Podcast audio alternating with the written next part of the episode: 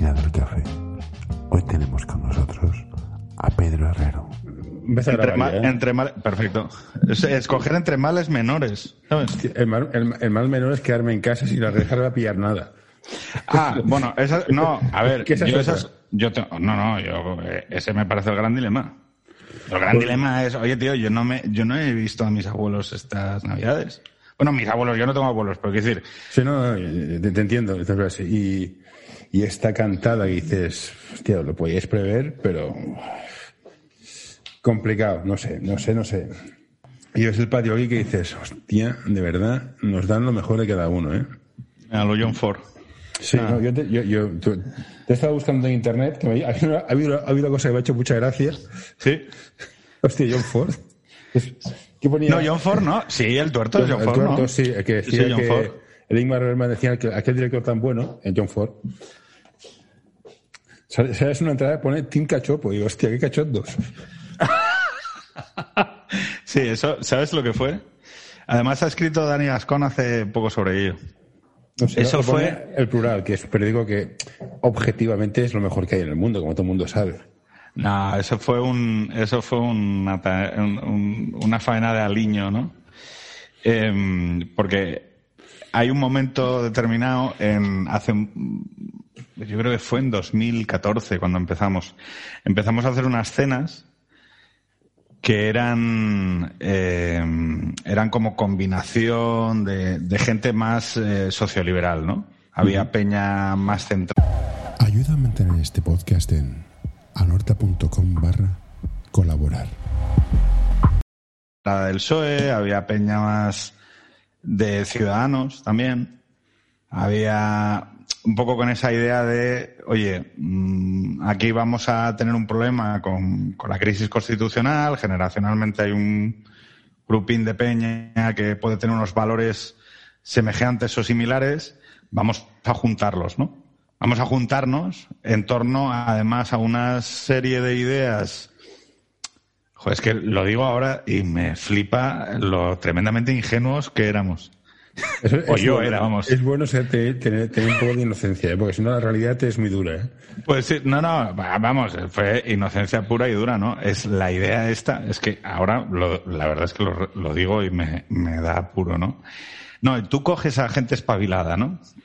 Entonces los pones a hablar sobre las medidas, sobre las policies, sobre las políticas públicas, ¿no? Y entonces la gente espabilada, la gente formada, la gente articulada, eh, como en realidad todos quieren el mismo bien, como en es que es la. Yo ahora lo oigo y digo, como en realidad todos quieren, todos quieren eh, la solución, o sea, quieren hacer el bien, ¿sabes? Pues entonces eh, el tema es hablar sobre las policies y sobre las policies la cosa tenderá a ser más fácil que sobre que, que si hablamos sobre política o sobre ideología, ¿no? Claro, esto es es una ingenuidad solo solo solo perdonable Necesaria, necesaria. solo, solo- sí pero solo perdonable por la juventud quiero decir, Bueno, o sea, sí, sí. y por no haber- por no haber vivido en aquel momento un, un fracaso era era la traslación primero de UPyD, luego, luego Ciudadanos, o sea, esa idea de que el centro en España de repente se va ensanchando, ¿no? Y ni rojos ni azules, esto va. eh, bueno, lo, lo esencial de todo eso es que todo eso, el, el, el elemento que, el, ese hombre que es un suceso que lo rompe es Sánchez. Y entonces, eh, una de las razones por las que empezamos a, a hacer también el podcast, el podcast, eh, extremo centro, extremo centro, es un poco para dialogar también con esa, con esa parte de nosotros que decía aquellas payasadas. Quiero decir, o sea, y de alguna manera reflexionar sobre aquello que había pasado, de, con una manera huma- humorística, riéndose del ¿Cre- tema. ¿Crees que hay espacio para el debate? Yo cada vez me encuentro que la política es una especie de forofismo de fútbol. Yo soy independentista, yo soy de izquierdas y no vamos a dialogar. Ostras, es decir, bueno, olvídate de tu ideología, vamos a los datos, get the facts. Y cuesta mucho construir puentes. Es en plan, no, porque tú eres de derecha. De- Bueno, y no he matado a nadie. Pero fíjate, es que tienes, tienes, un, tienes un elemento ahí muy fuerte de aprendizaje que es Cataluña. ¿Vale? O sea, tú has, has vivido eso.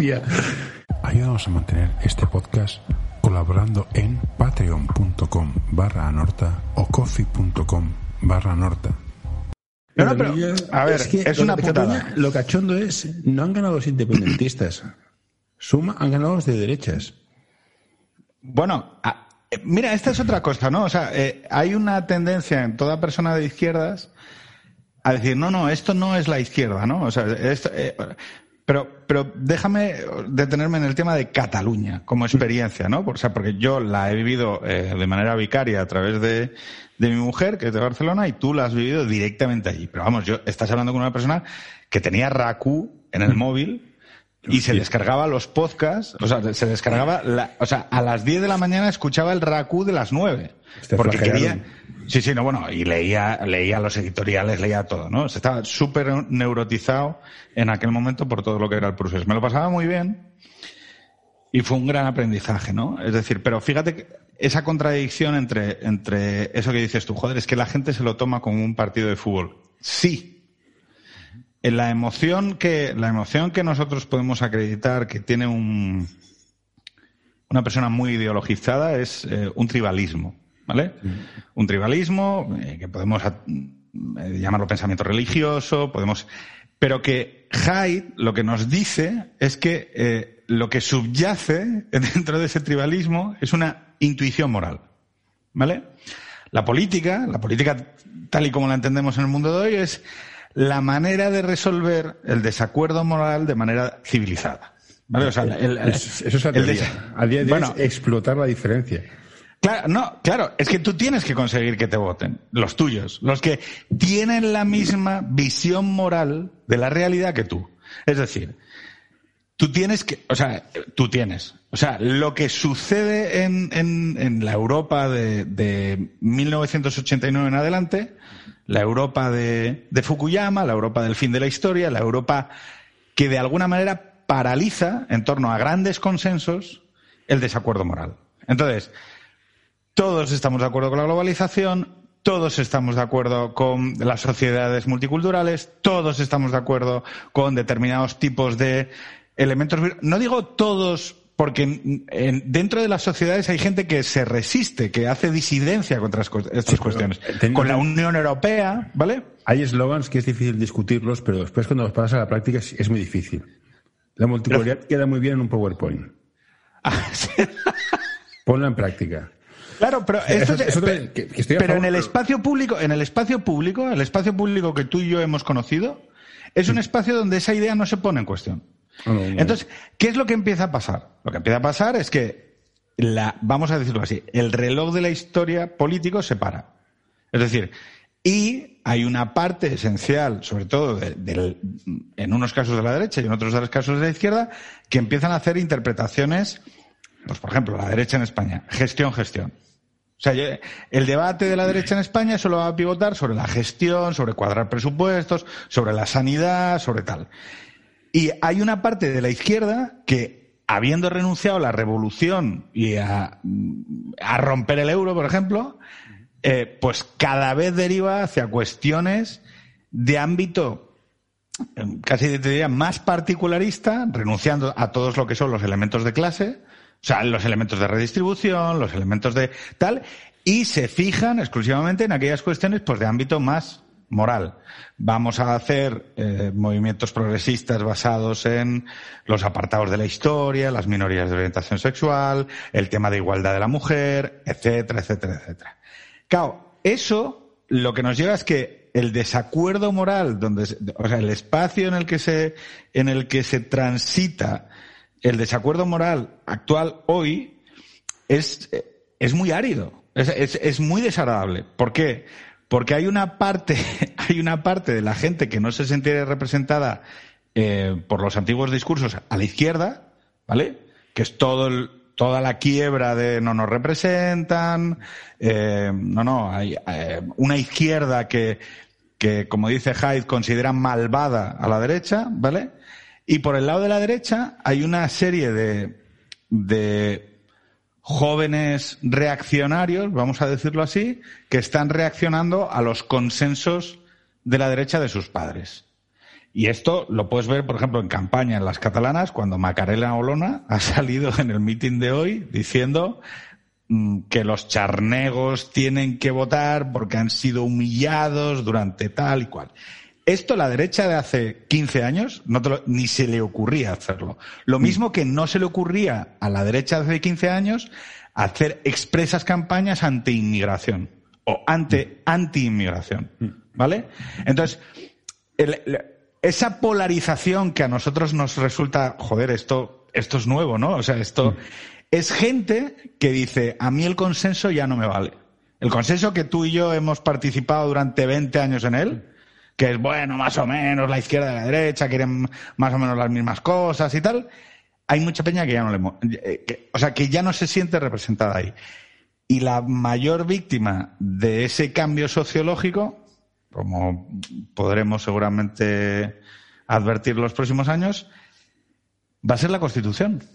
La, o sea, las constituciones son sociologías, ¿vale? Entonces, esos acuerdos que firmaron nuestros padres y que eran supervalorados y que nosotros incluso decíamos, joder, hostia, qué bien lo hicieron, ¿no? O sea... Eh, a ver, qué bien lo hicieron. Donde estaban lo que hicieron de unido. Que se puede hacer mejor, sí, pero es que este, esta perspectiva que me molesta mucho es que fue un robo, es que no sé qué. Que sí, que vale, pero es que sí, era que no, estaban los militares y te pasaban por la quilla. Entonces, en el 78 este, Constitución, en el 86 incorporación a la Unión Europea. Este desprecio tan rápido a, lo que por lo que pasaron todos, o sea, mi, suegro, su hermano estuvo en la prisión, era, era de comisiones, él, sí que corría ante los grises. Que se desprecie el esfuerzo que puso una generación para llegar hasta aquí, con un precio que tenemos que pagar que es el que es, ¿no? Todos somos buenos, no se perdona, y amnistía y fuera. Quizás no fue la mejor solución, pero en ese momento hay que respetarlo un poco. Que a lo mejor mi, padre, sí, sí, pero mi, padre estuvo en la mi padre estuvo en la cárcel. No sé si, si lo has llegado a oír alguna vez. lo has dicho, lo has dicho. Sí, eh, mi padre estuvo en la cárcel, eh, lo condenaron eh, por rebelión, precisamente, ¿no? Y, y estuvo en la cárcel eh, en los 60. Entonces, el, la ley de amnistía tiene el sentido de comenzar lo que es el proceso constitucional. Y ojo, hay, exactamente, hay una hay una amnistía a izquierda y a derecha, ¿eh? O sea, que decir, sí, sí. Es verdad que ha, habido un proceso eh, en ese en ese momento de, de, un déficit, vamos a llamarlo así, de memoria, que es totalmente lógico que durante el periodo constitucional se fuese reparando. Es decir, y que tampoco hay que, o sea, no sé cómo decirlo. Eh, la transición es un ejemplo mm, bastante excepcional eh, de transición pacífica, de, reinstitucionalizar una democracia liberal análoga. Es que, vuelvo a decir, es que en el 78 estamos, votando, estamos votando la Constitución y en el 86 estamos entrando en la Unión Europea. Sí, que que... yo estoy de acuerdo en revisar la, transición. Vamos a estudiar qué hicimos mal. Pero el revisionismo prospectivo para buscar culpables y señalar a la gente no es constructivo, que es lo que creo que se está haciendo. Claro, pero es que, pero es que tiene que ver con lo, pero es que fíjate, tú, si, si, es que tiene que ver con lo generacional, tiene que ver con lo sociológico. O sea, lo que, o sea, lo que quiero llevar a tu ánimo es que la generación inmediatamente posterior a la nuestra, de los, o sea, toda la gente que va de los 30 para abajo, esta peña, o sea, no tiene la visión que puede tener una persona que fue hijo, eh, aunque sea, mm, o que se ha educado en una determinada visión eh, cultural sobre lo que significó la transición. Entonces, ¿qué es lo que, ¿de qué se va a aprovechar hoy eh, los nuevos revolucionarios? De que el, la sociología que sostenía el acuerdo constitucional de 78 se ha ido disolviendo. Se ha ido disolviendo. Bueno, ahora vamos a centrar el tema que me interesó la familia. Vamos a la familia. También está vinculado, ¿eh? Y, centramos en plan, ¿qué hicieron mal esta generación que no transmitió bien la frase que dijo, creo que fue Ronald Reagan, que si no estamos vigilantes, mañana puede desaparecer la democracia. Y esta generación de todo se me, todo se me debe, ¿qué hemos hecho mal? A ver, eh, yo creo que hay varias. Primero, hacer, ¿no? Eh, primero, yo creo que hay una generación de nuestros padres, sobre todo en el espectro de la de la no izquierda, vamos a decirlo así, que ha dado muchas cosas por supuestas. O sea, España, eh, si me hablas de familia o de, o de las generaciones más jóvenes, España o esas generaciones más jóvenes en España tienen todo el derecho del mundo a decir que aquí ha pasado algo que no, que no ha atendido a determinadas situaciones que tienen que ver con su capacidad para eh, generar proyectos autónomos de vida y completos. ¿En qué sentido? Tú y yo, en los 90, o sea, yo soy literalmente, o sea, mi vida es literalmente la vida de un currito de clase media de los 90. Sí, y, también. Estoy casado. tuve suerte. Eh, tengo hijos. Eh, vivo, a ver, vivo de alquiler porque me da la real gana, pero podría acceder a la compra de una vivienda. Tengo dos coches, tampoco nada. Tengo una furgoneta, quiero decir, o sea, pero mm. tengo dos coches, o sea, tengo, y me voy con, mis hijos de vacaciones. Mm. Y pasado mañana, si le tengo que poner aparatos a mis hijos, voy a poder ponérselos. Sí.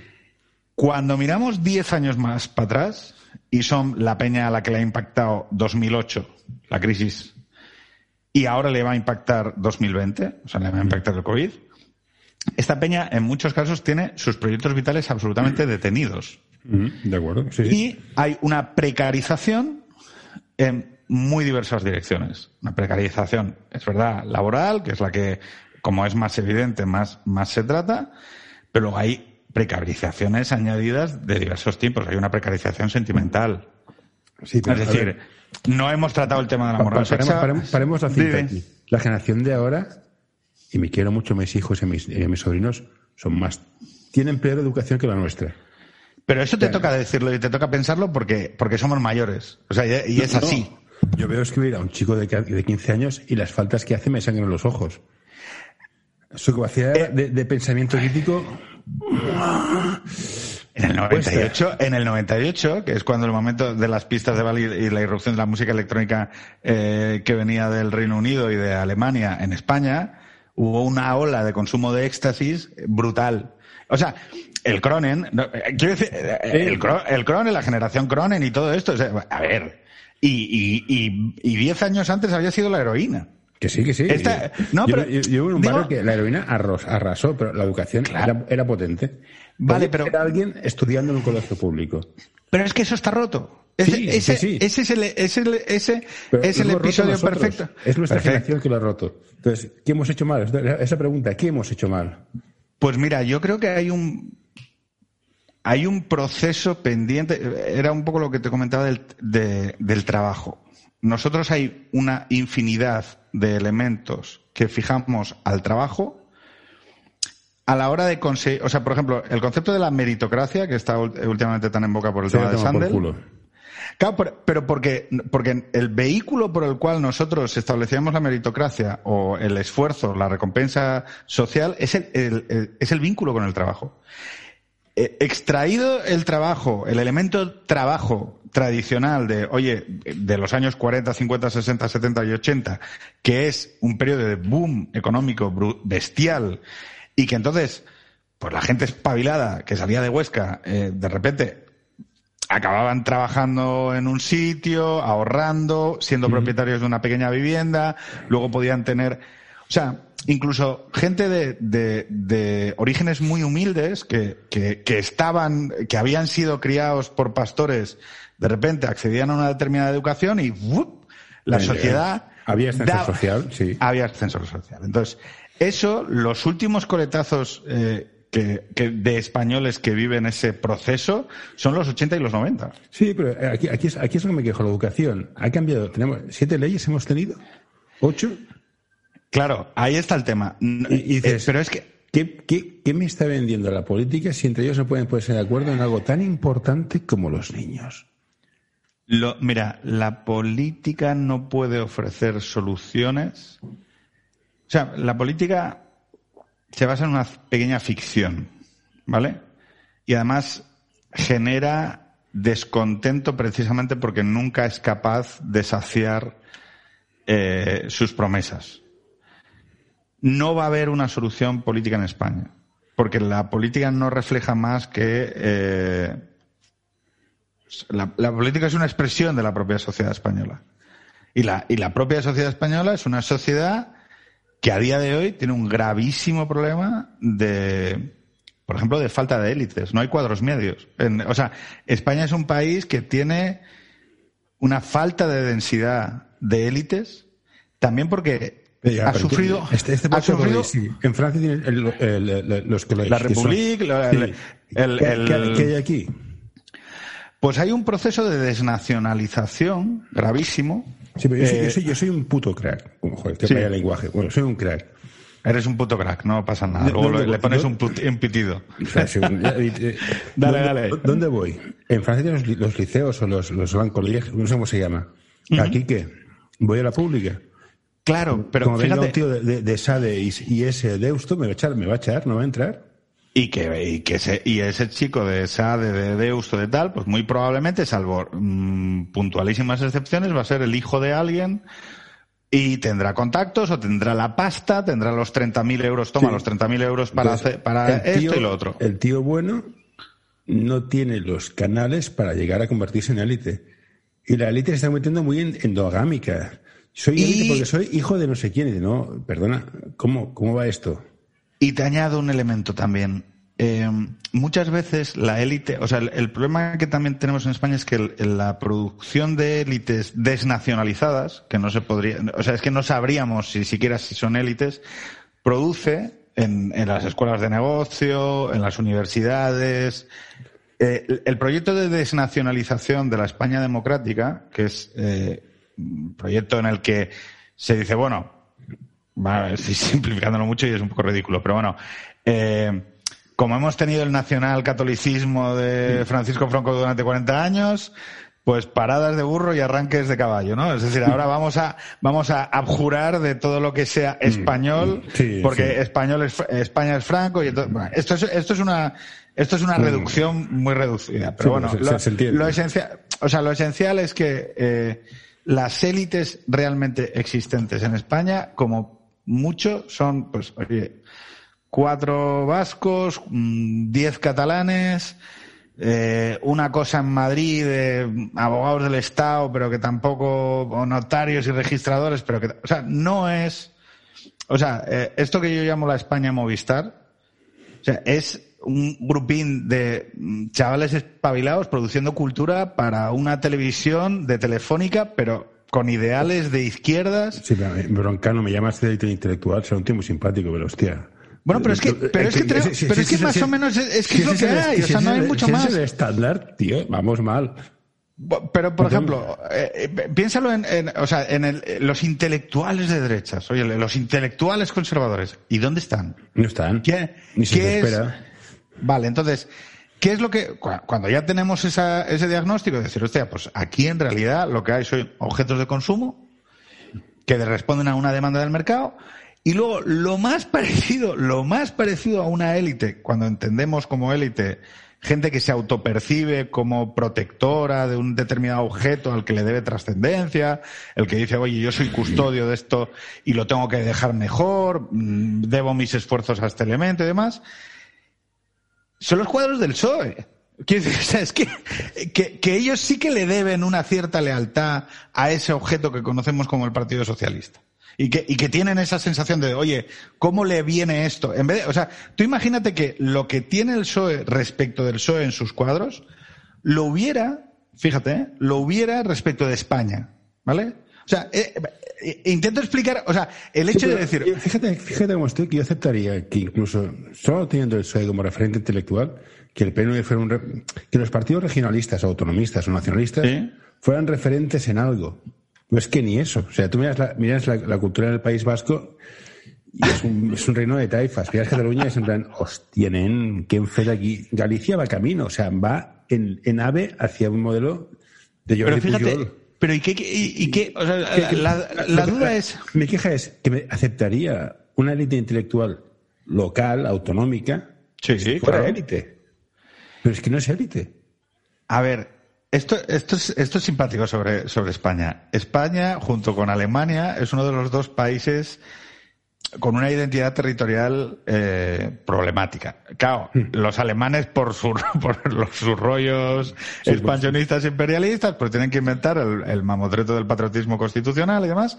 Y nosotros, eh, con el con este rollo del modelo territorial que está dentro de la propia nación española, quiero decir, o sea, eh, de 1812, la nación liberal, contra los fueros y demás, hay un maravallo en el sentido de que hay una serie de identidades compartidas que se expresan de manera dialéctica al final, en, algún momento, en algún momento, contra la identidad de, la nación, tal es así que hoy estamos asistiendo a esto que dices tú, es, joder, es que, eh, vale, España igual es una mierda, ¿vale? Sí. Pero, y, o sea, y, y, y quién, o sea, y de esto, vale, y vosotros no sois España, pero entonces, quiénes son los qué es Junts pel Cat, Esquerra, esa es la élite, ¿Quién, es, mi eh, referente o sea, eh, exactamente. Aquí quién quién ejerce un liderazgo de algún tipo, es decir, un, liderazgo al que digas tú, joder, hostia, me apetece seguirlo, hostia, me, me creo esta mierda, ¿no?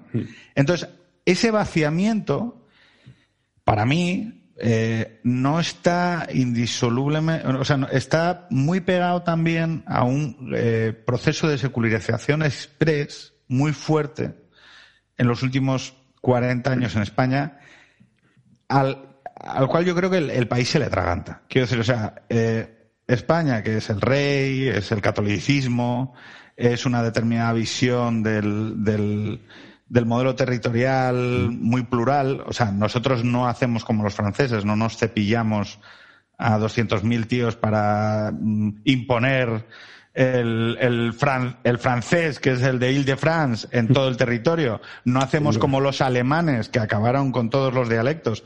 No hacemos ni siquiera como los italianos.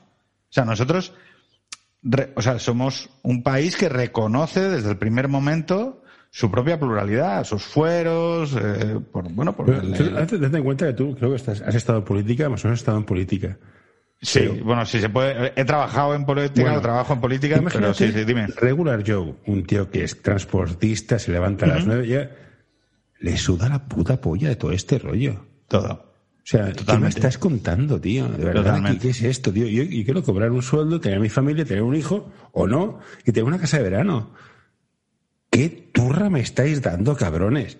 Totalmente. esto está separando a la gente de la política y al final, como ya no, hay un enganche, los populismos van a salir. O sea, el hecho de culpar a Trump de todas las locuras que hace, me parece un pensamiento muy, muy, muy mágico. O sea, Trump es Trump, Brexit y lo que pueda pasar es síntoma de todo esto, de que la gente se la suda y dice, hostia, me estoy dejando los putos cuernos currando para que venga este, me diga, soy sobre todo es que hay fracciones cada vez mayores de los países desarrollados.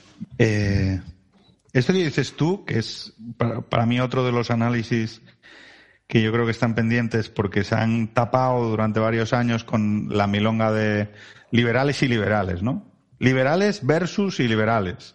No, claro, aquí hay unos tíos muy malos, hay una coalición internacional de iliberales que son Orban, los polacos, eh, Trump, Bolsonaro, Salvini, Le Pen, ¿no? Que son, eh, o sea, son, son unos tíos que van juntos y que nos están amenazando, pero porque nosotros somos los buenos y ellos son el malo, los malos, ¿no? Entonces, claro, eh, de repente, eh, y claro, nosotros estamos muy seguros de nosotros mismos, porque nosotros somos los buenos, estos son unos hijos de puta, y si ganan cualquier votación es porque han hecho trampas, hay una solución tecnológica, si no son los bots rusos, es una, es Cambridge Analytica, si no es Cambridge Analytica, es que no sé qué, o sea, si, los foros de mm. internet, o sea, una gilipollas. Bueno, el Brexit, que fue lo primero con lo que yo dije, hostia, aquí ha pasado algo y no me, no me cuadra, porque estábamos segurísimos, segurísimos de que, de que, de que el Brexit no se perdía. Luego, el luego Trump, no, no, hombre, hombre, ¿cómo va a ganar este tío y tal? Lo que te da a entender es que dentro de nuestras sociedades hay fracciones cada vez mayores de gente que no, que cuando ve ese consenso que nosotros consideramos valioso y, y lo, perfecto y lo puro y lo democrático y lo liberal y qué bien todo y qué, oye, qué a gusto estamos, lo que estamos es eh, ignorando a un creciente, a, crecientes capas de nuestra sociedad. Este regular Joe del que hablabas tú. Oye, tío, yo, mm, mira, mm, este tío, este tío te está diciendo que te vayas a tomar por culo. Y te, o sea, y te lo está diciendo, pero además es que te lo está diciendo con una claridad meridiana. Mira, me pareces un vendemotos. Y tú dices, no, pero es que entonces está votando a un malo, ¿no? Bueno, a él no le parece malo. Y estos, o sea, a Trump lo votaron en Estados Unidos 76 millones de personas. Sí, sí, un 45, una, una, un pasote. Eso, o sea, de, sobre todo por lo que has dicho de él. O sea, que, oye, te puede parecer un patas, te puede parecer lo que sea, pero has, has colocado fuera del perímetro de lo legítimo a 76 millones de personas. y, y tu incapacidad para escuchar, comprender o intentar entender qué cojones está pasando, porque como además estás muy activo y estás muy, muy seguro de lo que estás diciendo, claro, hace que tú digas, hostia, eh, el toque de atención no lo estás percibiendo. Y los zapatazos, yo creo que prometen ser incrementales. Es decir, pasó con el Brexit. No, no, la primera vez es que hicieron trampas. Vale, pues una segunda vez. ¡Boom!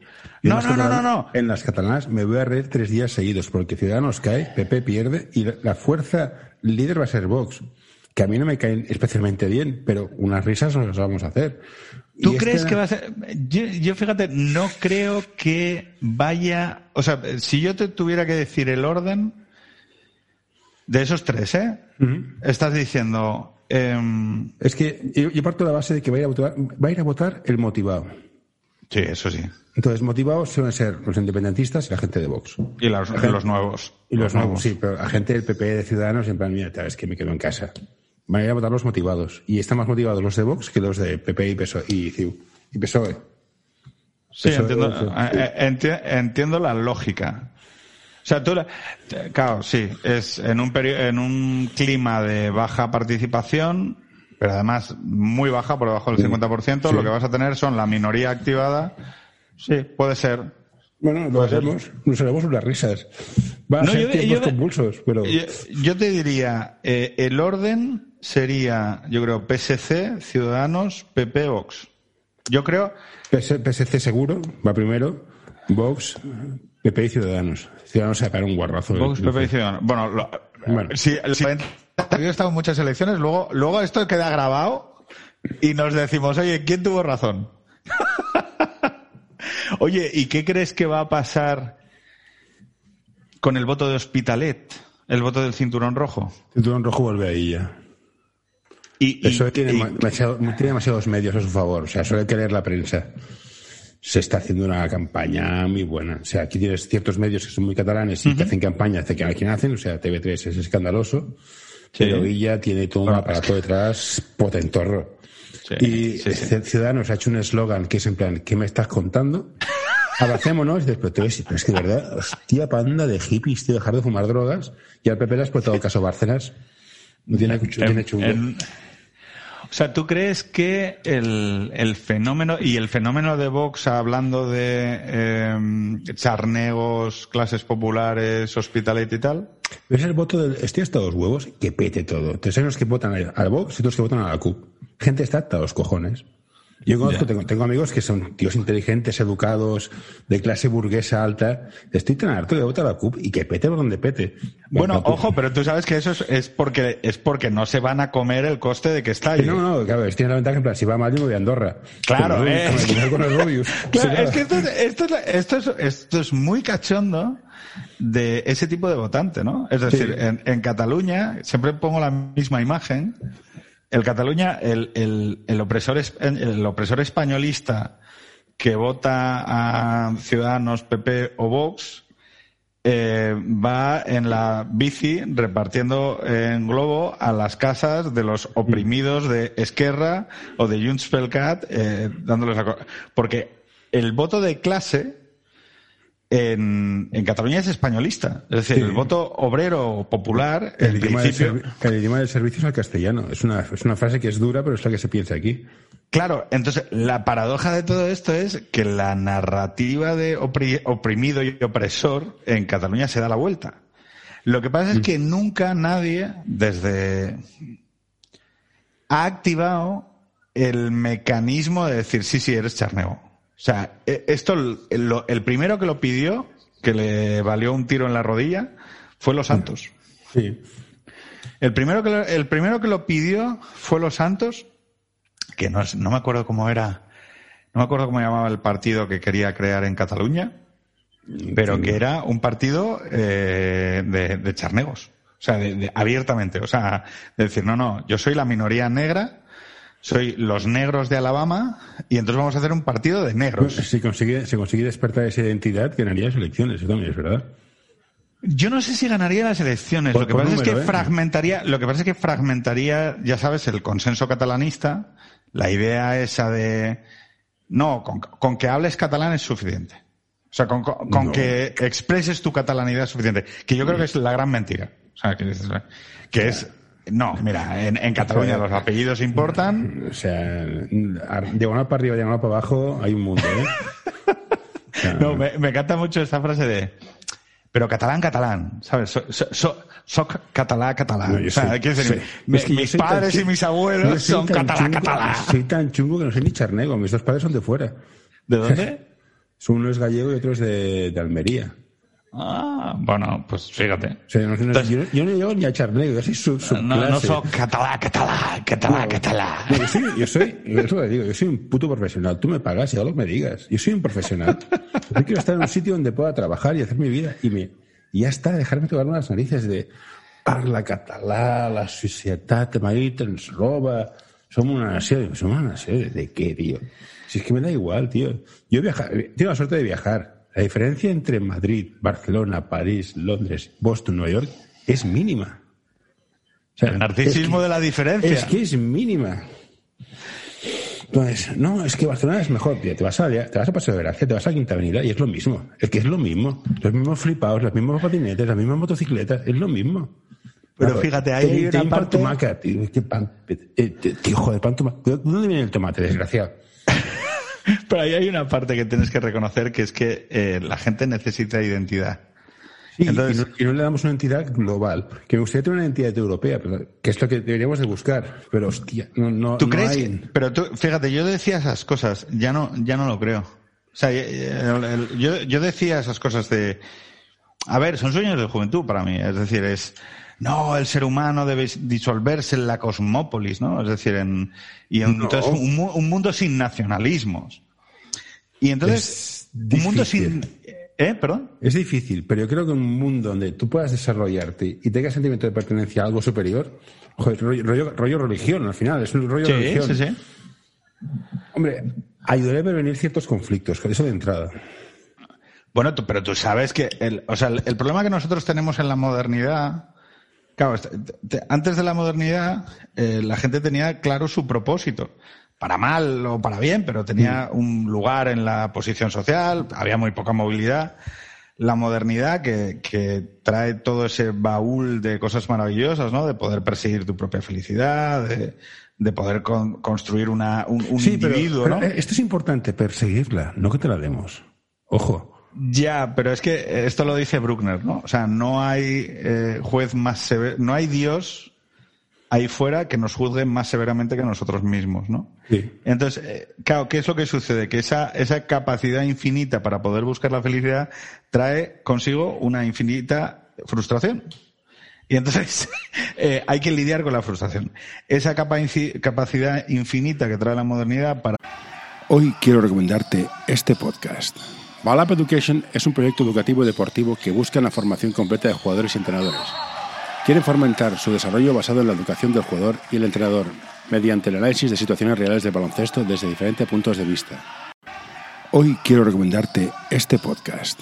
Psych and Roll, un podcast sobre psicología y deporte en el que tratarán diversas temáticas relacionadas con ambas disciplinas. Un programa creado para aportar realidad y necesidad en torno a la psicología, además de facilitar un espacio donde la comunicación sobre ciertos temas esté libre de tabús, estigmas y etiquetas.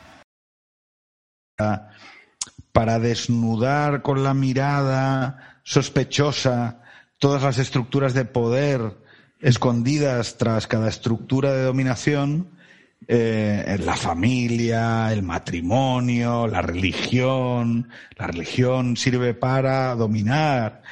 Todo eso está bien a la hora de aumentar el radio de libertad de los individuos porque les permiten ser aquello, les permite ser aquellos que aquello que ellos quieren llegar a ser, pero el problema es que cómo los unes luego. ¿Bajo qué bandera los unes luego? Esto, esta discusión que tuve yo con un chico que era del Opus. Vale, está muy bien ser bueno, pero ¿eres bueno porque crees que ser bueno es lo mejor o porque si no Dios te castiga? ¿No? Eh, la pregunta me hace una tontería, pero es muy... No, no, no, no lo es, que va. Una vez lo tienes claro, dices, claro, soy bueno porque me siento mejor, veo que todo funciona mejor, o soy bueno porque el Estado me va a castigar. Mira, esto, esto es interesante porque el, eh, hay una metáfora que dicen muchos los católicos, ¿no? Eh, Munchausen, el varón de Munchausen, fue el, es el único ser humano que ha, ha sido capaz de sacarse de un agujero de, un agujero en el que estaba metido tirándose de los pelos hacia arriba, ¿no? Entonces, los católicos, eh, con quienes últimamente me, me, reúno mucho para hablar y para dialogar, porque yo no tengo eh, capacidad para creer en Dios, o sea, pero sí que soy muy sensible a, a la, incluso al sistema ético, a, a cómo funciona Em, en, el, en, el, en, el, ser humano, ¿no? La, religión y las, las, diferentes religiones. Me estoy últimamente teniendo un proceso de, de, acercamiento paulatino. Y el hecho es que esto que dices tú, eh, claro, es un dilema interesante que es necesitamos un tercer ojo fuera de nosotros para empujarnos a comportarnos mejor. Es decir, eh, la ventaja que tiene, la, ventaja que tiene estas religiones, ¿no? que, tratan de buscar horizontes éticos para, el individuo y, para el individuo en su comportamiento moral y para la sociedad en su comportamiento social, es que te permiten, en base a una máquina de razonamiento, eh, alguien diría, el salto lógico que se produce para llegar a las, a las opciones éticamente correctas, eh, es decir, las comunidades cristianas en el sur de Estados Unidos fueron las primeras, por ejemplo, que se opusieron a la esclavitud, ¿no? De los negros. Eh, o las comunidades cristianas en, en Alemania fueron de las pocas que mantuvieron una mínima resistencia organizada a la deportación de judíos. Eh, si pasado mañana descubríamos vida en extraterrestre ¿A quién le preguntaríamos? O sea, ¿cómo, ¿cómo, alcanzaríamos la opción éticamente correcta a la hora de tratar, a, la hora de tratar esa vida? ¿Me lo puedo comer? o sea, ¿me puedo comer el, me puedo comer al extraterrestre? ¿Lo, puedo, ¿lo puedo, explotar? Si tiene conciencia. O sea, sea, ¿tiene conciencia sí o no? Si es que no, lo puedes comer. Bueno, pero fíjate, Dios, o sea, Dios, el Dios católico dice, no, no, tú reinas sobre todas las criaturas. O sea, tú te puedes comer a todas las criaturas. pero, ojo, claro, ese es el tema. Eh, pero fíjate, a través de la religión meteríamos, es como un, como un, como un ordenador, ¿no? Al que le haces preguntas. Oye, dame la respuesta. Y te, te permite reinterpretarlo en el aquí y en el ahora, ¿no? Es decir, ¿cuál es el comportamiento éticamente correcto eh, aquí yo creo Que la religión tiene una evolución y se ha ido adaptando en función de que el hombre evoluciona. Yo entiendo que la religión nos ha dado unos marcos muy sólidos, muy duros de lo que es ético y no, pero en cuanto vayamos avanzando y lleguemos al superhombre, no haría falta tener Dios. Teniendo en cuenta que yo creo, yo creo, que Dios existe, o sea, creo que hay algo más.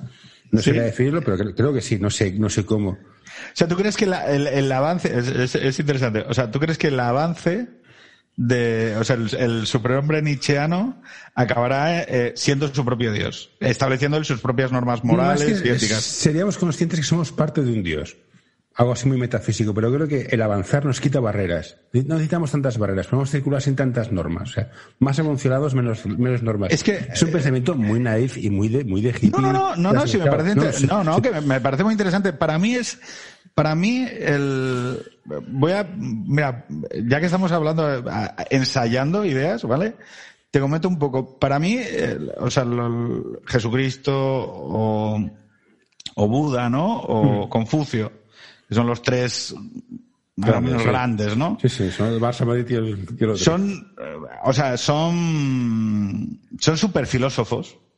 O sea, son, son o sea, eh, Jesucristo es en mi estoy hablando muy abrochazo y muy simplificado, ¿no? Pero es un tío que se coge una síntesis aristotélica, se la lleva al, al pensamiento judío y, y te sale el cristianismo. No a través de solo de él, como súper. O sea, date cuenta que yo tengo una interpretación como materialista, ¿no? De esto de, no, no, esto es, esto es un tío pensando, razonando y creando una escuela filosófica que, o sea, una religión tiene ese componente de que añade una filosofía, añade una serie de propuestas sobre el cómo vivir, una filosofía, una propuesta práctica de, vida, ¿no? Entonces, y esto es, así para el budismo, es también así para, el confucianismo. Entonces, lo que tenemos, lo que tenemos ahí, si lo, si lo, si nos abstraemos de la existencia o no de un Dios supramaterial, ¿vale? Pues son unos grandes eh, pensadores, unos superordenadores, unos, unos superordenadores mentales, ¿vale? Que lo que te van permitiendo, y es por lo que yo quizá ahí discrepo con esa interpretación de veces, de que hay una frontera que es la religión y que el avance hace que, que en algún momento lo vayamos a traspasar. Para mí, el, el componente que tiene observándolo así un poco en plan cuñado, ¿no? La religión y sobre todo, por ejemplo, e, esas máquinas de procesamiento lógico que se cruzan con lo ético, eh, que por ejemplo tiene el cristianismo o el catolicismo, es la capacidad de realizarle preguntas a ese robot, a ese superordenador, ¿vale? A ese multivac, eh, hablando en términos de Asimov. Multivac. Eh, sí, o sea, es, oiga, oiga, estoy en esta situación, ¿no? O sea, ¿cómo es posible que un tío sin, eh, me decían unos chicos jóvenes, los de Real Viejo Café, es, es la fe, es para ellos un camino de conocimiento que les permite llegar a una serie de intuiciones. Y entonces, claro, frente a tu idea, frente a tu idea de, no, no, eh, la fe es algo estático, que a través de la ciencia y la tecnología va comprimiendo su espacio y reduciendo su capacidad de, decisión o de propuesta, ellos lo que dicen, no, no, no, la ciencia y la tecnología van, a seguir avanzando, el comportamiento humano va a seguir avanzando, eh, eh, haciendo aquí un poco de historia Wii, eh, pero tú siempre vas a tener dilemas. Dilemas éticos, mm, dilemas morales. Yo, creo, que no. Y un momento la ciencia se come la, se come se come la fe. Porque yo, sí, yo, puedo pensar de un modo materialístico. No pasa, ¿eh? Eso no pasa todas las variables y todas las fórmulas, sabríamos lo que iba a pasar, lo sabríamos todo. No, porque no sabrías cómo comportarte. O sea, porque, eso, lo que lo es lo, mágico. Lo mágico es que lo, sabríamos todo. Porque, o sea, no, no, fíjate, hay una cuestión aquí sobre, este, es muy interesante esto, porque es la idea de Kant, ¿no? Es, no, yo puedo abstraer de su motor fundamental la idea de que matar está mal. No, yo puedo pensar que puedo abstraer, otra vez que sea capaz de hacerlo formalmente. Pero eh, Kant dice, no, no, podemos, podemos, te, podemos proponer una ética kantiana en, eh, en ausencia de Dios. Claro, perfecto. Eh, yo voy a proponer un comportamiento ético en ausencia de Dios. claro, la, la, cuestión que alguien te diría es, McIntyre te diría, bueno, eso está ya desarrollando 200 años después eh, sus últimas circunvalaciones y las propuestas morales abstraídas de su motor fundamental cada vez son más inconexas entre sí, son, son más contradictorias y, y no tal. Y luego, lo que hemos tenido en el siglo XX son ultra experimentos de la ultramodernidad, eh, como por ejemplo los nazis.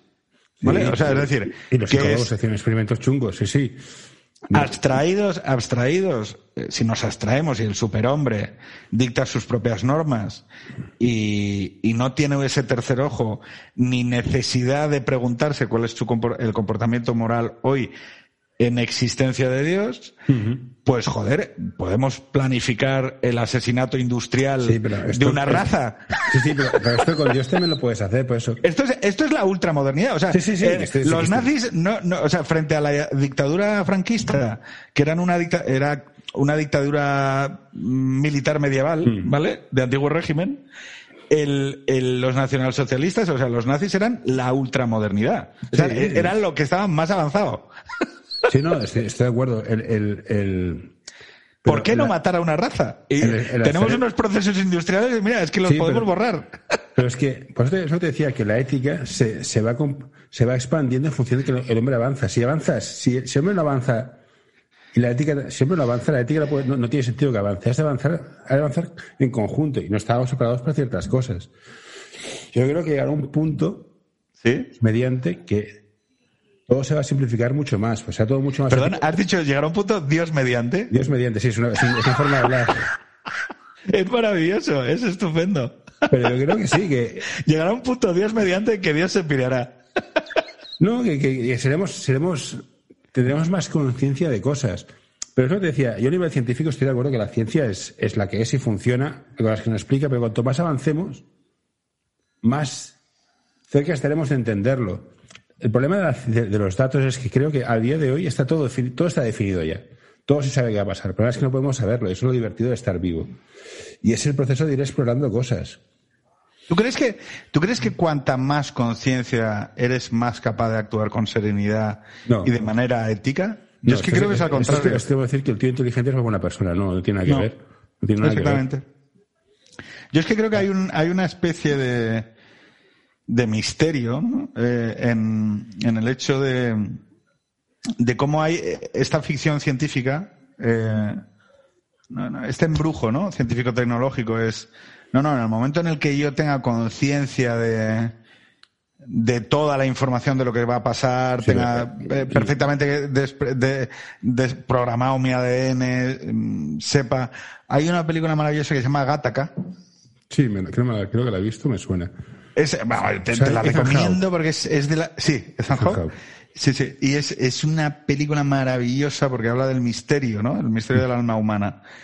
Es eh, en un mundo en el que, en el que los seres humanos son diseñados, son diseñados en laboratorios para nacer con unas determinadas características. Hay unos, una subclase de ciudadanos que son los hijos del amor, que se llamaban, que son aquellos que todavía nacen por una vía de, de la concepción, ¿no? Es decir, eh, y además se, retrata muy bien que, que, esos hijos del amor están vinculados a una idea religiosa, ¿no? Lo, lo dicen de manera muy, muy suave, muy matizada, ¿no? Y, y tratan la religión como una minoría.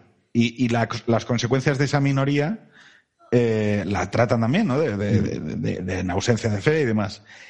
Y la película pivota constantemente en torno a varias decisiones en donde, en donde el misterio, es decir, el hecho de cómo eh, un mundo nihilista te empuja a ver el mundo en términos de transacciones y de costes-beneficios, ¿vale?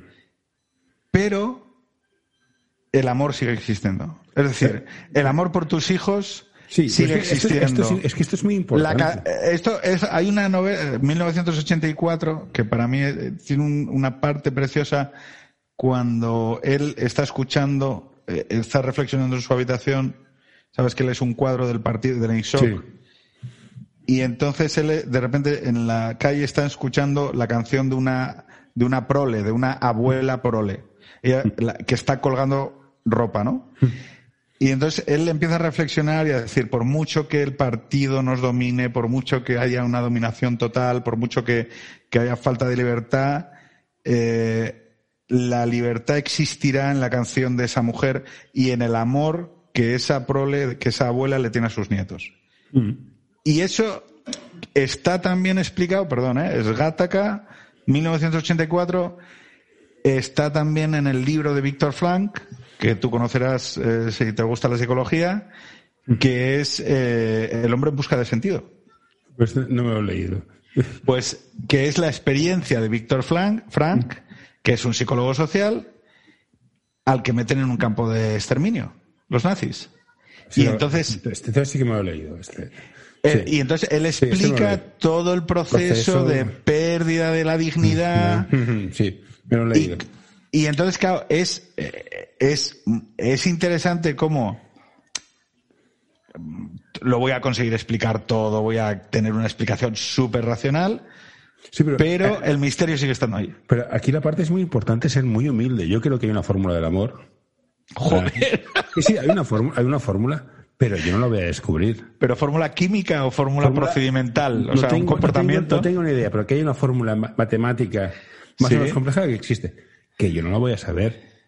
Y no o sea, ¿tú crees que hay una ley de la relatividad del amor? Sí, sí, pero que no lo voy a descubrir. Lo que no voy a hacer es perder el tiempo intentando descubrirla. Voy a disfrutarlo. Es igual que cuando co- tú cocinas. Sí, sí. Mucho. Hay una, hay una forma que, hay una cosa que se llama reacción de Maillard. Sí, exactamente, la caramelización de la Sí, carne. pero a que no te preocupas. La cocina. Bueno, sí, me sí, me- No, sí, sí, pero fíjate, a mí, a mí sí, pero porque me gusta saber eso. O, o, por ejemplo, que Sí, la, pero- la- la carne de la, la carne, pro- las enzimas y las proteínas de la carne se transforman a partir de los 50 grados. Pues O sea, se, cocina, pero- se cocina a 70, sí. Eres un cocinillas como yo. Sí, Pero sí, sí. Yo, sé- esto, pero me dejo llevar por los sentimientos. O sea, no, no, no, me, no me pierdo el tiempo en esto, porque se me, me excede. Sé que hay un sistema lógico detrás, creo que hay un sistema lógico, que no alcanzo a comprenderlo. No voy a mecanizarlo todo, porque no puedo. Voy a disfrutarlo. Entonces, una cosa no quita la otra. Sí, pero fíjate, hay una, hay una, hay una búsqueda. Yo creo que eh, el Simón, que es la chica esta que ha escrito ese libro de Feria, eh, yo era un, yo era un nihilista, confeso. Yo, yo he tenido un proceso de transformación a partir del nacimiento de, mi- de mis hijos. Esto, esto, hostia, si los hijos, cabrones, cómo te hacen sufrir. Pero sigue, sigue. Eh, entonces, eh, sé a dónde me llevó ese, esa manera o esa manera de comportarme y, y cómo era yo. O sea, qué, qué cosas buenas y malas hacía, ¿no? Eh, y cómo, cómo me dejaba eso también, o sea, en- en mi manera de ser o en mi manera de comportarme. Claro, esa idea mm, de esa visión o cosmovisión nihilista de, oye, mira, la vida no tiene objeto, no tiene propósito, no hay telos, no hay, no hay nada que conseguir en esta vida más que un tránsito entre el placer y el displacer, intentando reducir el displacer lo más posible, e intentando avanzar lo más posible en el placer y carril, ¿no? Y consumir al otro, ¿no? O sea, el otro es una experiencia que tú consumes. Eh, y, ento- eh, y- y que, a- a- y entonces tienes que quedar siempre, eh, o sea, eh, que no quedar en deuda, ¿no? O sea, claro, esa posición tan hegemónica hoy la estamos viendo expresada tanto en, el, en, en la dificultad que tiene mucha gente para, para alcanzar una vida en pareja completa, esa precariedad sentimental de la que yo te hablaba. O sea, lo- los millennials son la, una, genera- una generación hegemónicamente criada en el nihilismo más absoluto. Eh, y cómo eso se ha ido trasladando a toda decisión que implique eh, sacrificios o renuncias.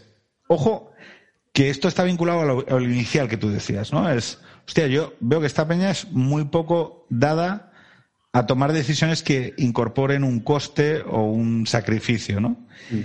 Pero es que, ojo, es que todo lo que le hemos explicado a esta generación es eso. O sea, el matrimonio es absurdo, ser padre es renunciar, eh, ser madre te jode la vida, porque ya no vas a poder viajar, ya no vas a poder hacer esto, ya no vas a poder hacer lo otro. Y, y es verdad. además- pero, pero es verdad. Pero ¿qué, Pero es- pero ¿qué pero- significa es verdad? Pero compensa. Pero, eh, vale, pero es que tú acabas de decir una cosa, es compensa, es decir, es esta Ah, ah, no, a mí- mentalidad a de la sí. transacción. Es decir, claro, no, no, por supuesto, es que si la visión es la transacción, es absolutamente razonable Yo me dediqué a ser padre, sí, lógico. que, no, no, que haya, que haya- y que haya peña que te diga, ni de coña, vale. ¿Qué es lo que nos, qué es lo que yo me doy cuenta? Yo me doy cuenta que eh, es muy difícil, por ejemplo, explicar en términos de transacción la vida en pareja. O sea, es, es, es, es muy complicado. Yo lo que veo es imposible es el ser padre. Ser padre es va tan más allá de cualquier expectativa que haya podido tener y te cambia tanto como persona y dices, joder. Vale, pues ahora déjame, déjame. Tú imagínate que nosotros somos amigos, ¿vale? Y que tú sabes que yo me he ido al Nepal. Y de repente estamos en Plaza España. Oye, Pedro, vamos a tomar un café. No sé qué. Oye, que, oye, ¿has vuelto de Nepal? Y yo digo, sí. Fui a subir el Everest. Y tú me dices, joder, qué guay. Tía, de puta madre. Y digo, no, no, no. Buah. 16 horas de viaje.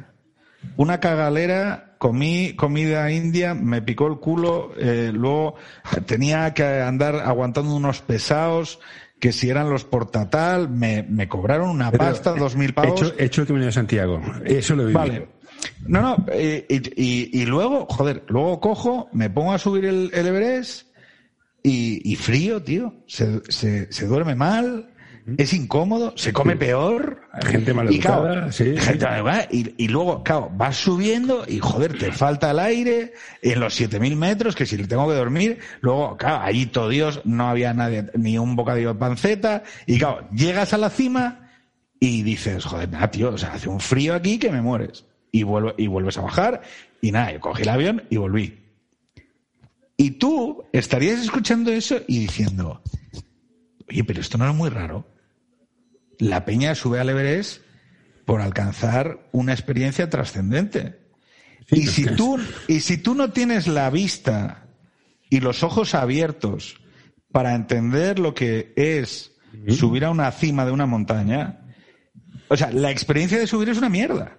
O sea, no, materialmente, o sea, que- minuto a minuto. Oye, mira, me que- han cortado dos dedos. O sea, por digo, congelación. El, el camino de Santiago, yo acabé con los dos rodillas vendadas, los dos tobillos vendados, con ibuprofeno, tomando, o sea, acabé muerto. Vuelvo mañana. Vale, entonces, ¿qué es lo que, qué- ese es el misterio? ¿Qué es lo que nosotros, pero por eso no podemos articularlo en compensa? ¿Qué significa compensa? No, mira, tú vas al, tú subes el Everest porque está ahí y porque quieres descubrir algo. Y vas a descubrirlo, vas a descubrirlo con la congelación, vas a descubrirlo sobre ti mismo. Vas a mirar hacia abajo y de repente descubrir Sí, pero que es que eres una persona, que eres una persona diferente es que a la persona puedes- que empezó a, a- que empezó a caminar. Es como explicar a alguien qué es el wasabi, has de probarlo, tío. Explicar y cosas que no se pueden explicar. ¿Vale? Ese es el misterio. Eh, o sea, eso, pero, pero ojo, y, y debe ser duro.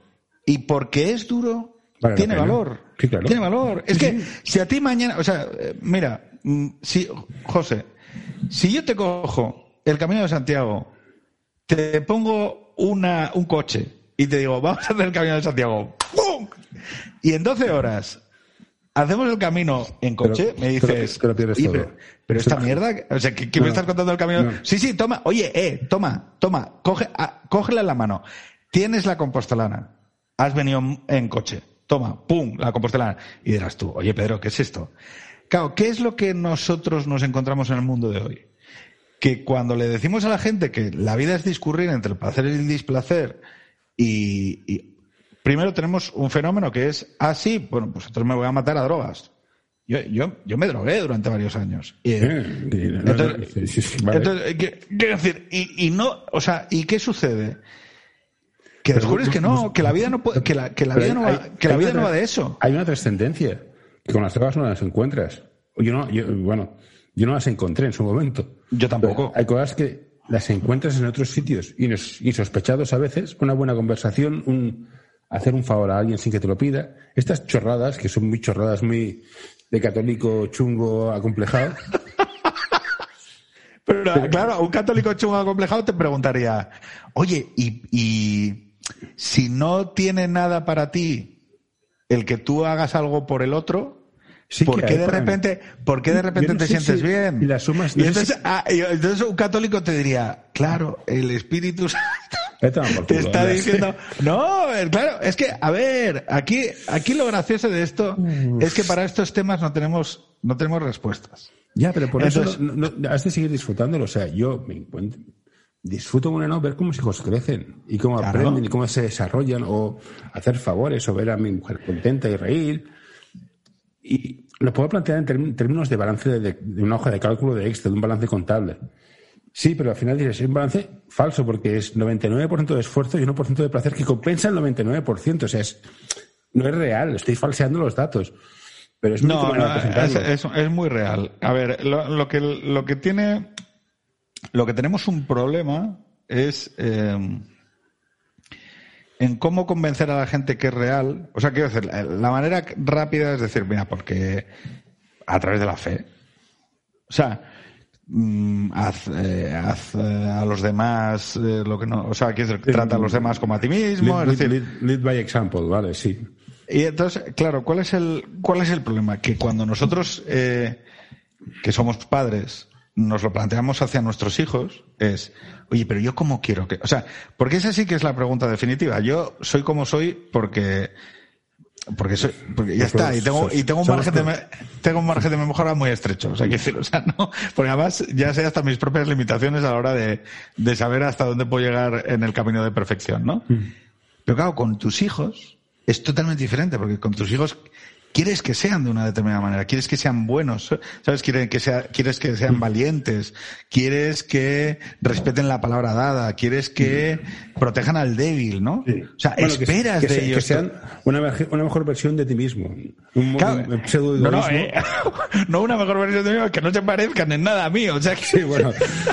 Sí, si eso fuera cierto, no se parecería nada a mí, también es verdad, pero, esto lo cortaré. pero, pero lo que no no pero lo que quiero decir es que quieres o sea tienes ese impulso no y tú dices joder qué más te da o sea pero qué más te da o sea si a ti no te afecta. Ya tío Ya, pero te afecta. pero- sigues sí, queriendo sigues creyendo que hay una noción ahí fuera del bien y del mal. Si, si fuera, o sea, si, ojo, que luego hay otra gente que te dice, no, no, tú tienes que aprovecharte, tienes que aprender a persuadir a los demás, vamos a mandarte a este colegio, hazte amigo de no sé quién y demás. Eso también es, eh, ese también hay un mundo real ahí. Pero en general, en general, hay, la, hay una gran mayoría de personas que, que creen en el bien y que creen en el mal. O Sí, sea, el, el problema, el problema es este. La gente cree en el bien y está convencida de creer en el bien. Y dices, ¿cuál es el bien? Lo que me va bien a mí. Y dices, nos ha jodido. Y este también, eh, eh, los conceptos así de PowerPoint, creo en el bien y en el bien común. Dices, ¿cuál es el bien común? El que me va bien a mí. Es como el comunista. Pero tú que alguna dice- vez has conocido, has conocido a un creyente de verdad. Porque eso sí que genera, Sí, uno, uno, solo uno. pero que cree, ¿eh? o sea, que decir, Sí, que, sí, sí, hostia, no, no, era- hostia. era- era y da un poco de, da un poco numeral- de decir, numerario- hostia. Numerario no lo puse ahí, ¿eh? O sea, Sí, sí. Un tío como... El resto, claro, he visto creyentes que dices, si tú crees por los martes y los jueves y el resto de días te pegas unas juergas que no le ayuda a nadie. Pero eso es muy tranquilizador, esa gente es muy tranquilizadora, porque, porque Sí, bueno, sí. creen en Dios, pero, pero, o sea, intentan creer en Dios, pero sabes que, te- No, que la pero- duda está ahí, ¿no? Pero a mí ese tío no me molesta, me jode, que es así y luego te, te, te evangeliza y dices, pero me quieres dejar en paz, tío. El moralista, el que te juzga, el no- que te juzga. o sea, vete de putas, me parece muy bien, relájate, pero no me, no me des la barrila, tío. Este, es- este no lo puedo, este- estos no puedo. Los otros que tienen sus dudas, sus contradicciones, que dicen, dicen rezo a Dios y luego, y luego bebo Sí, sí. whisky. Bueno, mira, todos tienen tus demonios. El, moral- el, el- moralista es que no puedo con él. O sea, Pero fíjate que el católico, el católico de verdad eh, reconoce su imperfección, ¿vale? Y, y, y, basándose en su propia imperfección, es, tiene que ser capaz, siguiendo el mandato de Cristo, de reconocer que él no es capaz de juzgar a nadie. Esto, te- tengo un amigo católico que me dice, mira Pedro, Mira, yo soy Jesús, Eh, me bajo aquí y os, os doy una somanta de hostias. sabemos quién está en el cielo, sabemos que Cristo colocó a gente en el cielo, pero no sabemos Sí, era- era a quién colocó a quién colocó en el infierno porque nunca se nunca se ha dicho que, que haya Porque alguien en esto, el es, infierno. esto es importante. Si Dios o sea, tú eres padre. Tú envíes a, a uno de tus hijos porque se ha portado mal a sufrir eternamente. No se lo, no se lo cree nadie. Estamos serios. Yo no, yo, no, yo no cre- yo no creo en el infierno. Es, es imposible que un tío que crea, se supone que es bueno. No, mira, este tío es gilipollas, se le dio la pinza, le voy a castigar. Que sí, sin play, vale. Pero, o sea, tú le pondrías un castigo proporcionado. Sí. Inclu- Incluso, incluso Adolfito, que tenía muy mal genio, mató 6 millones de judíos, tendría un castigo, pero no iría al infierno seguro. Yo fíjate, eh, nunca he tenido, o sea, nunca he tenido la inquietud de pensar, o sea, no- nunca he tenido la inquietud, pero porque no tengo la capacidad, eh, cu- cuando lo hablo sobre el tema de la espiritualidad o la fe o, o esta especie de imaginarme a Dios o la experiencia de Dios, yo soy incapaz. O sea, no, no, no, eh, y, y hablándolo con amigos, oye, que creen en Dios y que, oye, pero Dios es, un ¿cómo es? cacho- Dios es un cachondo, ¿Cómo es esto, no? Y tiene un sentido de humor de puta madre, seguro. Yo fíjate que eh, para mí Dios es... eh, Ha de ser, ha de ser, ha de ser muy, bu- ha de ser muy divertido hablar con él. Seguro. O sea, tú te lo imaginas como una identidad. O sea, eh, para ti tiene una identidad Sí, la- sí, la- consciente. Sí, sí, sí, sí, sí. Y un cachondo y ve Big Bang Theory y se ríe. O sea, eso es un tío muy divertido, seguro. O sea, montar todo este pifostio, que ha montado, o sea, el universo, el Big Bang, el multiverso, los cuadros, los protones, ese spin. El tío debe ser un cachondo. En plan, ahora voy a hacer esto para joder. Venga, va, sí, va, venga, va a joder. Es un cachondo. Yo fíjate que tengo, tengo una interpretación eh, sobre Dios. Es lo que te decía antes, que claro, como para mí es... eh, está más basado en una interpretación materialista, es decir, como eh, que sucede eh, aquí, ¿no? O sea, en, en el mundo físico, ¿no? Eh, ¿Qué es Dios? O sea, Dios es, para mí, ¿eh? Es una, es una cuñadez absolutamente personal. eh, Claro, es, es el ritmo. O sea, es, eh, para mí es la identidad de un ritmo. Por eso yo no puedo percibirlo, ¿no? Por ejemplo, yo, yo, yo sí tengo ritmo. Yo tengo O sea, yo, yo, sé, yo sé decirte dónde va, o sea, mi cerebro sabe intuir dónde va el golpe de la palmada si lo dejo de hacer, ¿vale?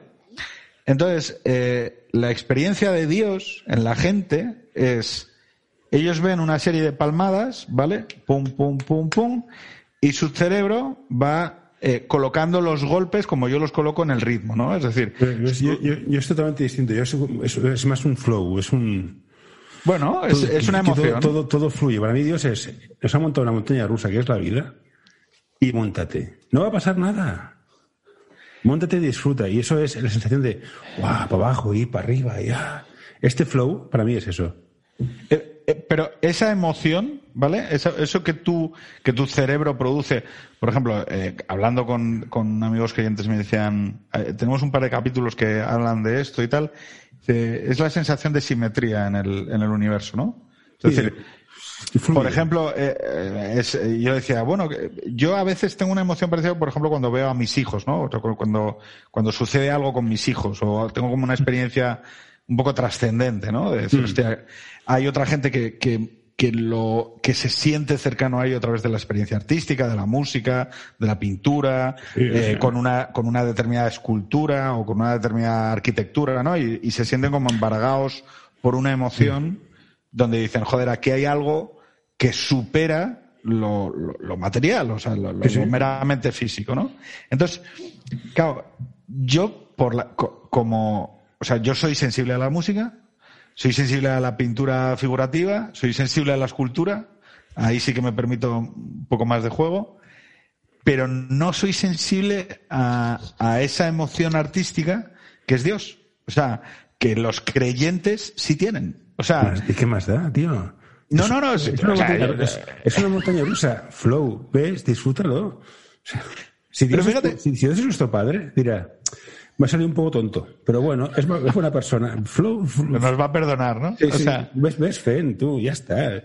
No, es que a veces esta angustia, no, no, no- no conecto con Dios, ¿qué frecuencia es? Que- dame, dame la página web, no, ves, ves, Fen, intenta hacer este mundo un mundo mejor, pásatelo bien. Intenta- no, no busques la felicidad, busca la calma, que es, es importante, es una diferencia. sí. Y ya está, go, go with it, o sea, no... A veces nos, nos, nos quemamos mucho la cabeza y al final las cosas caen solas por su propio peso, para bien o para mal. Sí, Y pero fíjate, eh, para poder adquirir esta manera de ver el mundo, eh, o esta manera de vivir el mundo, o de estar en el mundo, para mí fue necesaria la familia. O sea, yo antes de que, antes de que, o sea, yo ahora sí, o sea, esto que estás diciendo tú de vive, disfruta, eh, Sí. una especie como de vitalismo ante, bueno, pues acéptalo, ¿no? Un cierto estoicismo también, ¿no?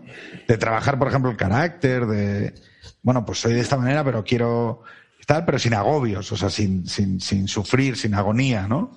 Sin, sin agonismo. Eh, para mí, eh, por eso soy tan proselitista sobre el tema, eh, fue necesario la- adquirir la condición de padre, No eh, sé. de cuidar a los hijos y demás. Para- ese, es Siempre mi- sí. ese fue mi camino. Yo siempre he sido muy individualista, iba siempre a mi rollo. Yo no leía a los cinco, leía literatura tibetana y estas cosas. entonces, cuando fui padre, me di cuenta de lo que es el miedo. Sí. Era acojonado, plan, hostia, está enfermo, no sé qué. Y a los dos años, mi hermano cogió un cáncer y se murió al año y medio más. Y Vale. fue su viaje personal de, sé que voy a palmar, Que te dice, si es verdad. Eso fue ya el, que me dio el empujón definitivo en plan, tío, es un viaje. No te sulfures. Pero ¿y qué, eh, ese viaje de tu hermano cómo fue?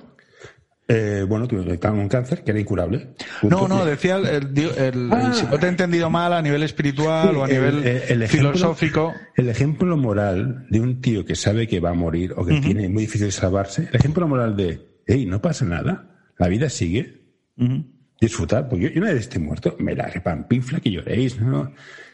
Ese ejemplo de fortaleza, de, hey, que no pasa nada, que esto es un viaje, esto no, esto ya está, me ha tocado, me ha tocado, o sea, mi tiempo se acabó, no demos más vueltas. O sea, todo el tiempo que perdamos llorando es el tiempo que vas a perder disfrutando. Estoy aquí, vamos a disfrutar. No, es que te vas a morir. Para, vamos a disfrutar. Me quedan seis meses, tío. Pues estos seis meses, eh, hagamos. dos años fueron de, vamos a disfrutar. Lo pasó muy mal, porque es un cáncer jodido, pero dices, hostia, es que es verdad. Ya.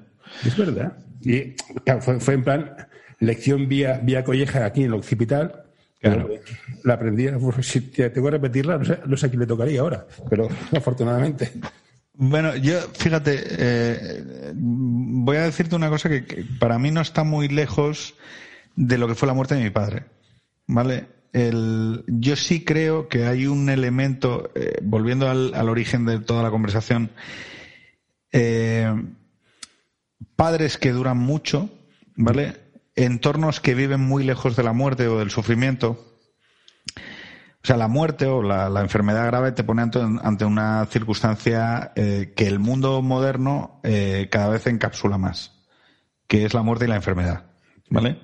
Es decir, tratar de reducir el factor sufrimiento de la vida.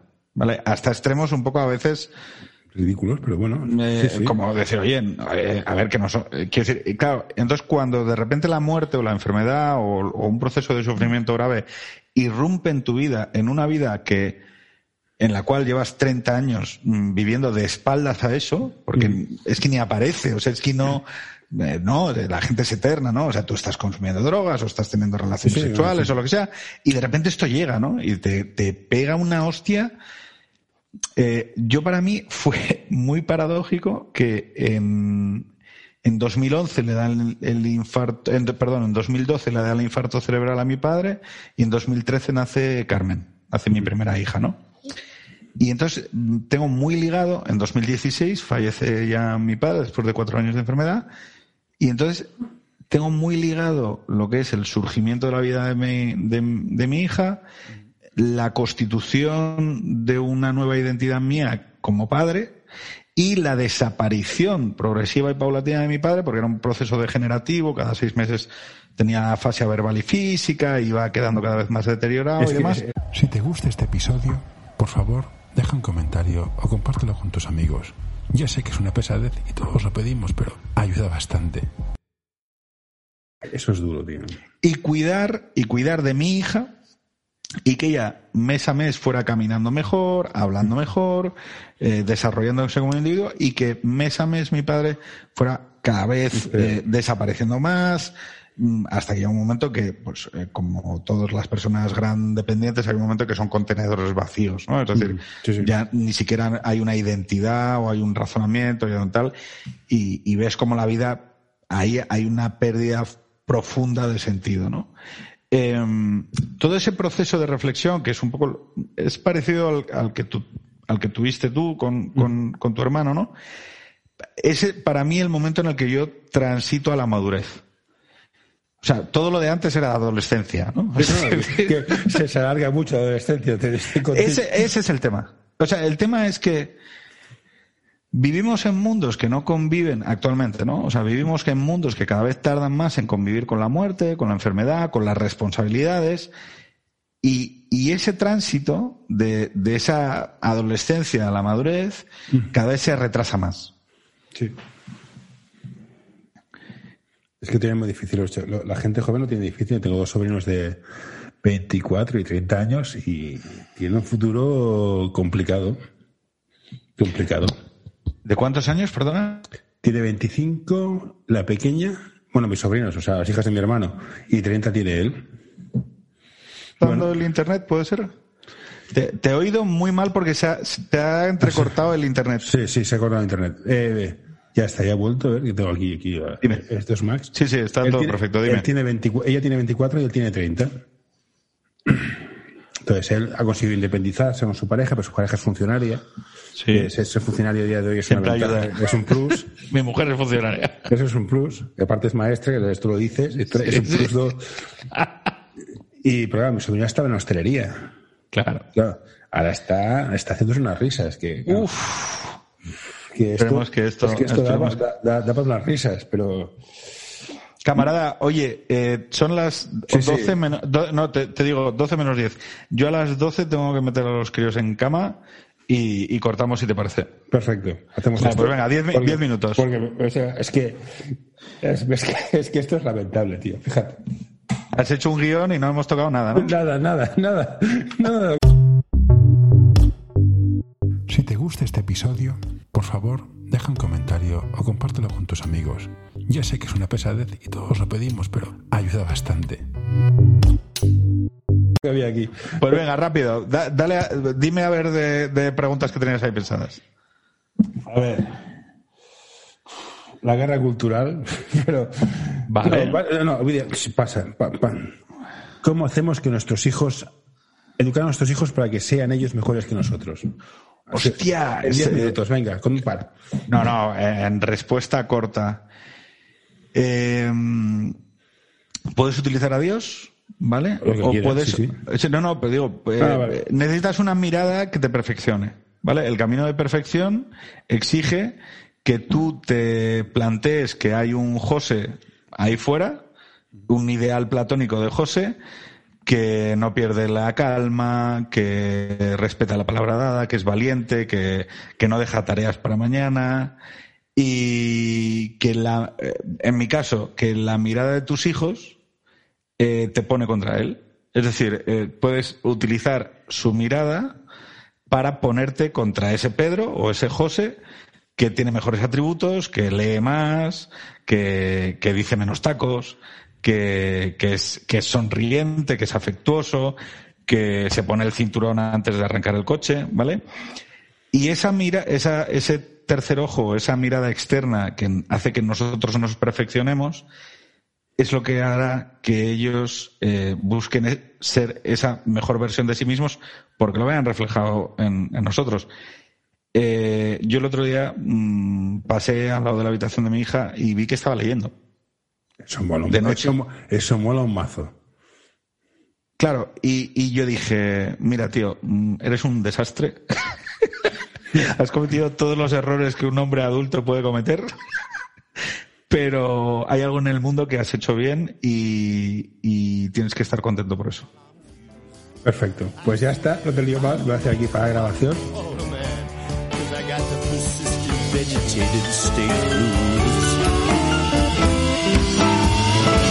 Hey, what you doing there? Get away. No, no, don't you touch that. No, don't you pull that plug. No, hey, hey,